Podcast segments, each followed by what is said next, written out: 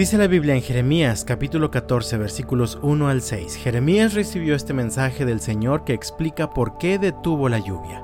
Judá desfallece, el comercio a las puertas de la ciudad se estanca, todo el pueblo se sienta en el suelo porque está de luto, y surge un gran clamor de Jerusalén.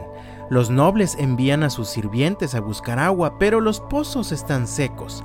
Confundidos y desesperados, los siervos regresan con sus cántaros vacíos y con sus cabezas cubiertas en señal de dolor. El suelo está reseco y agrietado por falta de lluvia. Los agricultores están profundamente angustiados. Ellos también se cubren la cabeza. Aún la sierva abandona su cría porque no hay pasto en el campo. Los burros salvajes se paran sobre las lomas desiertas, jadeando como chacales sedientos fuerzan la vista en busca de hierba, pero no la hay por ninguna parte. El pueblo de Judá se encontraba sufriendo terriblemente a causa de una sequía severa.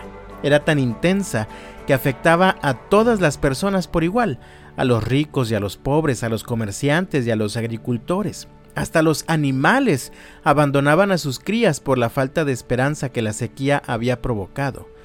Quiero recordarte que este pueblo le había dado la espalda a Dios. Ellos habían elegido confiar en otros dioses, en las estrellas, en otros seres humanos poderosos, pero ahora que se mueren de sed, se acuerdan del Señor y claman a Él. Encontramos su clamor en el versículo 7. La gente dice, Nuestra maldad nos alcanzó, Señor, pero ayúdanos por el honor de tu propia fama. Nos alejamos de ti y pecamos contra ti una y otra vez es necesario analizar con cuidado el clamor de esta gente. Ellos reconocen que han pecado, reconocen que necesitan la ayuda del Señor, pero están tratando de chantajear a Dios. Por el honor de tu fama, ayúdanos. Es decir, en otras palabras le están diciendo a Dios, ándale Señor, ayúdanos. ¿Qué van a decir las demás naciones de ti si ven que no eres capaz de ayudarnos? Así que reconocen que han pecado, reconocen que necesitan la ayuda de Dios, pero no hay un verdadero arrepentimiento ni la disposición de cambiar su vida. Así que como no ven una respuesta inmediata de Dios, comienzan a cuestionarlo. Leo los versículos 8 y 9. Oh esperanza de Israel, nuestro Salvador en tiempos de aflicción, ¿por qué eres como un desconocido? ¿Por qué eres como un viajero que pasa por la tierra y se detiene solamente para pasar la noche? ¿Estás confundido también? ¿Es nuestro guerrero valiente incapaz de salvarnos?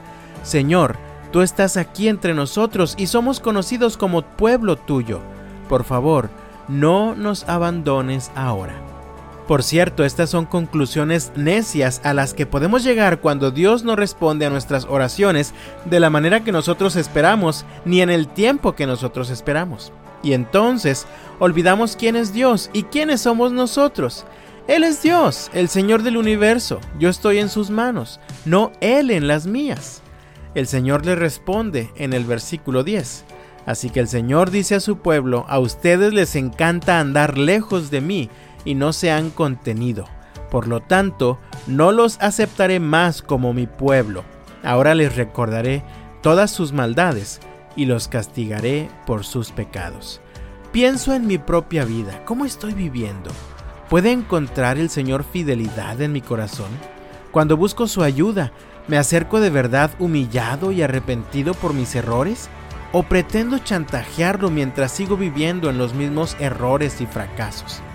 Pues finalmente el profeta expresa en el versículo 22, ¿puede alguno de los inútiles dioses ajenos enviarnos lluvia? ¿O acaso cae del cielo por sí misma? No, tú eres el único, oh Señor nuestro Dios Solo tú puedes hacer tales cosas. Entonces, esperaremos que nos ayudes. Amado mío, es necesario que dejemos de mirar a otros lados y que enfoquemos nuestra mirada en el Señor y esperemos en Él. Que el Señor te bendiga y hasta mañana.